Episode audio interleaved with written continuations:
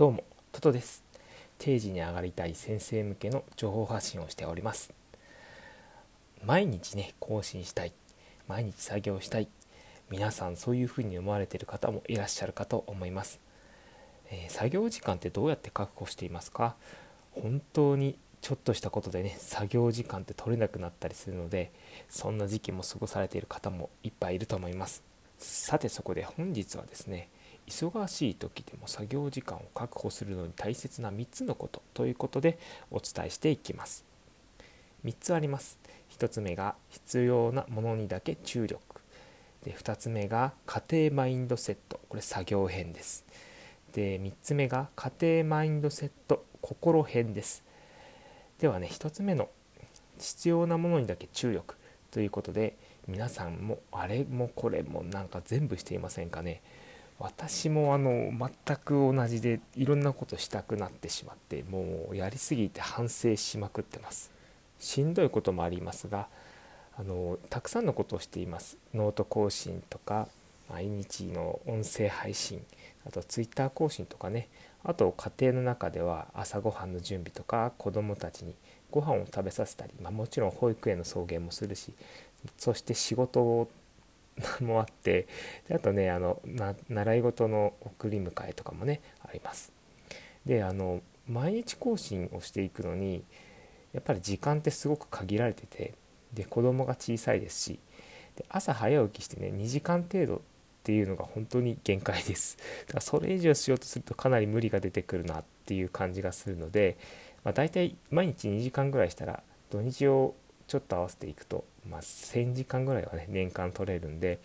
まあこれぐらいを費やせば、まあ、ちょっとは 良くなるかなっていう感じなんですよね。で更新を続けるためにシンプルな方法っていうのは力の分散をしないことで必要なものにだけ注力しようでシンプルだけどね時間はこれで担保されますだいぶで、まあ、ちょっとしたコツっていうのはねまた詳しくお伝えしていこうと思うんですがあのその2個目のね家庭マインドセットの作業編ということで、まあ、全部をしようとすると本当にイライラしてしまって子供たちは言うこと聞かないし奥さんはね仕事から帰ってこないしということでそのイライラの原因っていうのは、うん、なんか多くをね本当に全部こなそうと思ってしまうからなんですよね。でマジで悩ましいことですけれど毎日のことってどうやったら安定するのかなっていうふうに考えてみました。でえっとね心の安定をやっぱ保つことが大切かなっていうふうに私は本気で思ってます。であのまあ、例えばねうちだったら買い物はね宅配にお願いしちゃうとか、まあ、グリーンコープとかあと大手スーパーの配達とか、うん、そういうのをお願いするようにしています。であとね毎日更新のための構成を明確にしています。例えばあの PREP 法ってご存知ですかね？あの最初に結論を出して次理由出して具体例出してでそれでまとめをするっていうそういう PREP 法っていうのがあるんですけれども検索されてみたらいろいろ出てくると思います。そういう型をね持っておくこと。であとね先ほどもお伝えしたんですが朝の2時間だけ作業をすること。これ結構大事です、うん、時間を絞る。ということですね。で Twitter にメモ書きなどもしています。メモ書きをした後にそれをノートに貼り付ける。ノートブログですね。そうするとあの作業効率が高くなります。であとね掃除はねルンバちゃんにお願いしてます。床掃除のルンバちゃん。これ自動化で家事の自動化ですね。本当に最高です。で子どもたちに自分の準備を習慣づける。ということも日々するようにしています。自分のことは自分でする。これって結構大事ですよね。キーポイントはね作業の自動化とあと更新の型が心の不安定を取り除いてくれます。ではね最後に3つ目家庭マインドセット。心編ということで確実にしておきたいのが心の安定だということを私はお伝えしていたんですが、まあ、絶対ね家庭のイライライライラはねやっぱりなくしたいですよね。心理学を学ぶとこういうのはね思ったより改善されていきます、まあ、トライアンドエラーっていう感じですけれどね。で数年前に私あの体調を崩した時にこう自分を責めてきた経験から学び続けた結果、まあ、やっぱり上向いてきたんですよね。それはねあのマインドフルネスなど本当に参考にしてやってきたからです。けれど驚いたのは心ではなくて行動に原因があったことです。動かずに心を何とかしようと本気で頑張っていたんですが、まあ、それにはかなり無理があったようですねあのつまり心が来て行動行動して改善されるんじゃなくて行動することで心が改善されるということだったんですね。でそれを知ったのはあの、えー、メンタリスト DAIGO さんの「究極のマインドフルネスの」うん、本です。でですが私の場合はねあの Audible って言ってあの Amazon オーディブルであの無料音声読書をしていたんですよ。これってあの実は初月登録費が無料で1本3000円の音声読書が無料でね手に入るっていうそういうサービスがあるんですよ。でこれいつまで続くかちょっとわからないんですけれどこれをしたことの何が良かったかっていうとあの耳で読書ってすごく楽で私当時ね本読むのが本当に苦手だったんですよ。で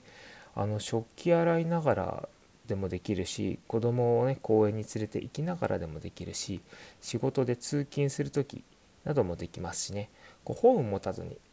あの AirPods Pro とかね AirPods をね当てて耳に当ててね、あのやっていました AirPods Pro ならノイズキャンセリング機能があるからもうすごいうるさくてもねもう全然大丈夫です。本当に。よく聞こえます。でえっとねこちらの AirPods Pro とか Amazon Audible ね無料の音声読書の、えー、URL はね概要欄に貼らせていただきます。もしよかったらねチェックされてみてください。でえっとねもう皆さん毎日更新ちょっと大変かもしれませんけど、まあ、定期的な更新もなんですがもしねよろしければねこれからも一緒に頑張っていきましょう。でえっと今回のおさらいなんですけれども、えー、忙しい時にでも作業時間を確保するのに大切な3つのことということでお伝えしてきました。1つ目が必要なものにだけ注力しましょうということでしたね。で必要なものというのは